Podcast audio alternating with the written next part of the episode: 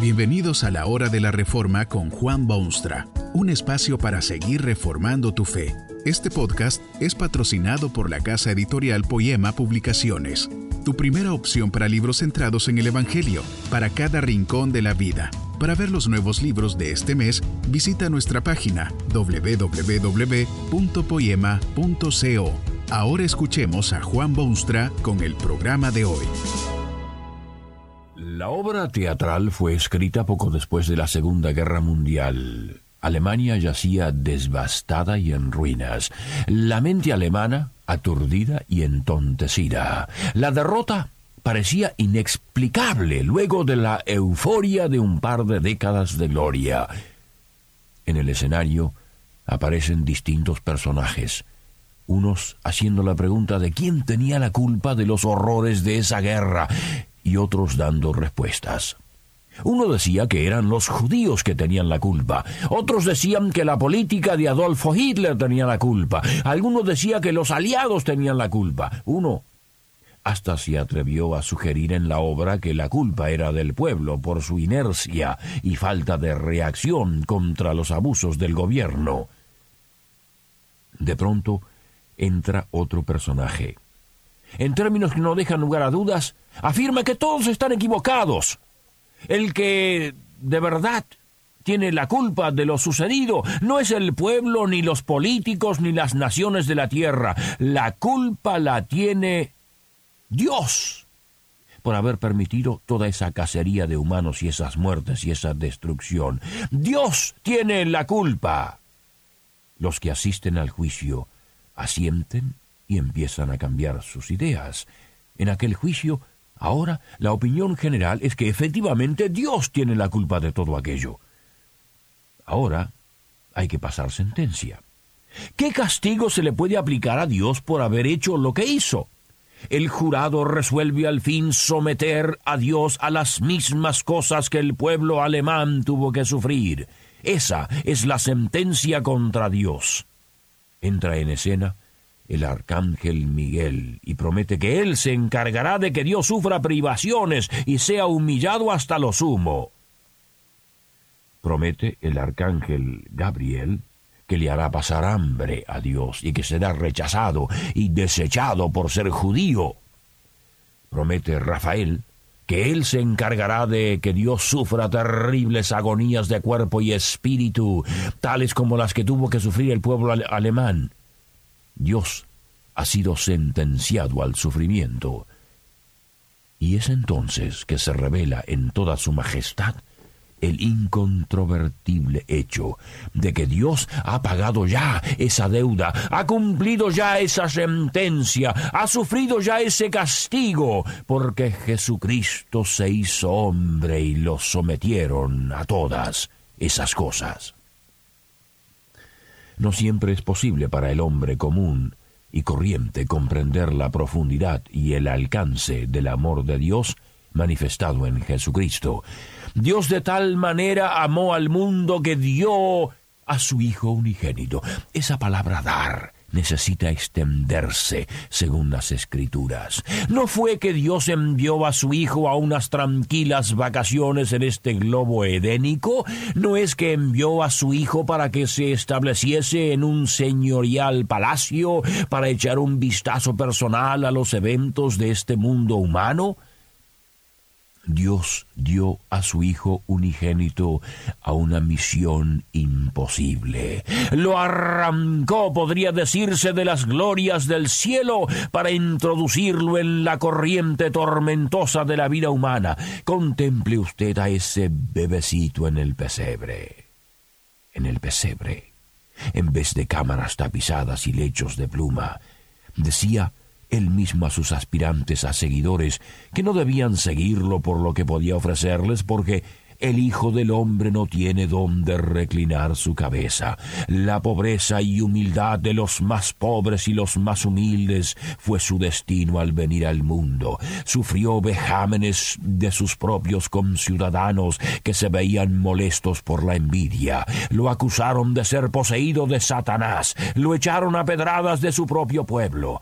Uno de sus íntimos lo vendió por treinta murientas piezas de plata. lo juzgó un juez pagano que hace alarde de cobardía y temor. Lo obligaron a lucir una corona de espinas que hizo brotar su sangre. Le dieron de bofetadas en las cortes de sacerdotes supremos. Lo vistieron con cetro de burla y púrpura de ignominia para luego escupirle en el rostro. A todo eso ha dado Dios a su Hijo unigénito. Pero el amor más grande no se vio en un pesebre, ni se vio en una calle repleta de gente, ni se vio en un tribunal de jurisprudencia romana. El amor más grande se vio en una cruz, porque nadie tiene mayor amor que este, que uno ponga su vida por sus amigos. Jesús estaba dispuesto a dar su vida por sus amigos. Ese es el amor más grande. Tal vez a usted no le agrada todo esto de condenar a muerte y clavar en una cruz y, y, que Jesús derramase su sangre preciosa. Le parece que todo eso es sanguinario, repulsivo, pagano y anticuado. Cree que sería mucho mejor olvidarse de todo eso de sacrificios sangrientos y muerte. Pero es que como aquel teatro alemán lo presentaba, Dios ha sido sentenciado a todo esto por los altos tribunales de la justicia universal. Usted sabe que alguien tiene que pagar. No es solamente que alguien tiene la culpa, sino especialmente que también alguien tiene que pagar. Por pura lógica, es el hombre quien debe pagar. Pero de tal manera amó Dios al mundo que ha dado a su Hijo unigénito a estas ignominias y vergüenzas y manipuleos humanos y sufrimientos y aun la muerte en una cruz. Esa muerte era esencialmente necesaria. Dios había dicho al principio de las cosas que el pecado humano traía aparejada la muerte. El día que de él comieres, había dicho Dios, ese día de cierto morirás había sido en el inmenso amor de Dios que la sentencia se había postergado físicamente. Espiritualmente, sin embargo, esa muerte no podía quitarse ni eliminarse. El pecado pese a todo el amor de Dios y misericordia y gracia y bondad. El pecado aún hay que castigarlo si Dios ha de ser Dios. Fue el inmenso amor de Dios que lo llevó a dar a su Hijo al horror de la muerte, para que todo aquel que en él cree no tenga necesidad de hacer ese pago. Jesús lo hizo por él. Nadie tiene mayor amor que este, que uno ponga su vida por sus amigos. Jesús fue al cadalso cruel y la cruz de criminales, no por pecados que él había cometido, sino porque llevó sobre sí la culpa de todos nosotros, dio su vida por sus amigos. Fue a la muerte de cruz que Dios dio a su Hijo por supuesto que muerte es muerte, y poco puede importar en última instancia el método o medio. Sin embargo, es importante que la muerte de Jesús fue en cruz y no en cama. Según las providencias de Dios, los romanos imperaban sobre el mundo en esos momentos históricos.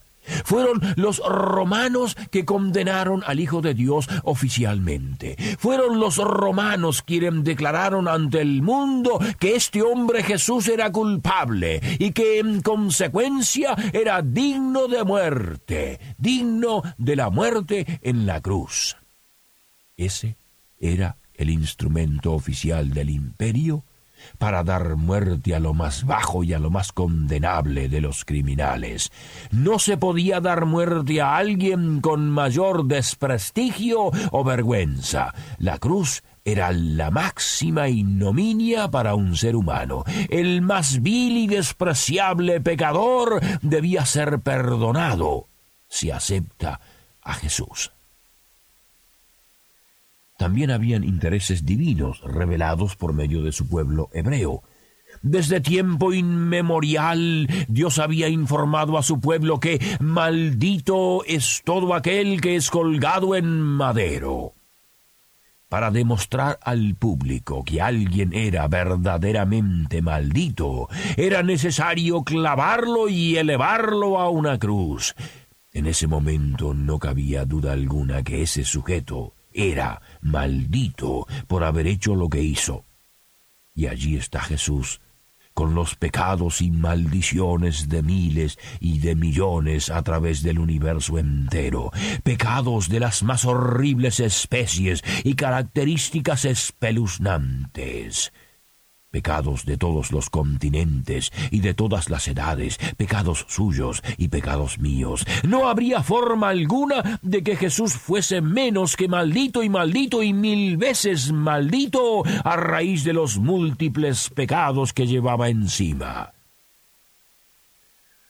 Tan grande fue ese amor de Dios que dio a su Hijo no sólo a la vergüenza y a la muerte de cruz, sino también las fauces del mismo infierno. Es allí donde el pecador debe pasar su eternidad. Es allí el destino de cada uno de nosotros. Y por eso Jesús llegó a esas mismas residencias de maldición para que yo no tuviese ya obligación de hacerlo. No, no, no, Jesús no fue a vivir a los horripilantes infiernos. No era necesario. No, no, no, Jesús no fue a esos lugares. El infierno no es primordialmente un lugar donde los espíritus de condenados gritan en desesperación eterna. Es eso también, por supuesto, pero la esencia del infierno es la ausencia de Dios. Aquí Dios aún está presente, Dios aún acompaña, Dios aún protege, Dios aún bendice. El infierno es total separación de ese Dios de amor y de bondades. Eso fue lo que experimentó el Salvador cuando clavado en aquella cruz del Calvario. Le han dado vinagre para beber, se han jugado su manto sagrado, se han burlado de su aspecto, se han sacudido los cimientos de la tierra y se ha rasgado el velo del templo. Parece que toda la naturaleza está en agonía y temblor y de pronto se oye una voz estentoria que grita de aquella cruz entre dos ladrones. Dios mío, Dios mío, ¿por qué me has abandonado? Dios le abandonó en aquel momento. Tan enorme era el pecado que llevaba encima que Dios volvió su rostro hacia otro lado y abandonó a su propio Hijo a los horrores de la soledad total y absoluta, que es la esencia del infierno no hay amor más grande que este. Será desperdiciado todo ese amor divino. Será todo en vano. Dios está esperando que usted le ame, porque Él le amó primero. Que este mensaje nos ayude en el proceso de reforma continua según la palabra de Dios. Si quieres profundizar en la exposición bíblica, puedes buscar más recursos en www.poema.co. Allí encontrarás libros que te ayuden a entender la palabra de Dios y aplicarla a tu vida. Poema, el Evangelio para cada rincón de la vida. Nos vemos en el próximo episodio de La Hora de la Reforma con Juan Bonstra.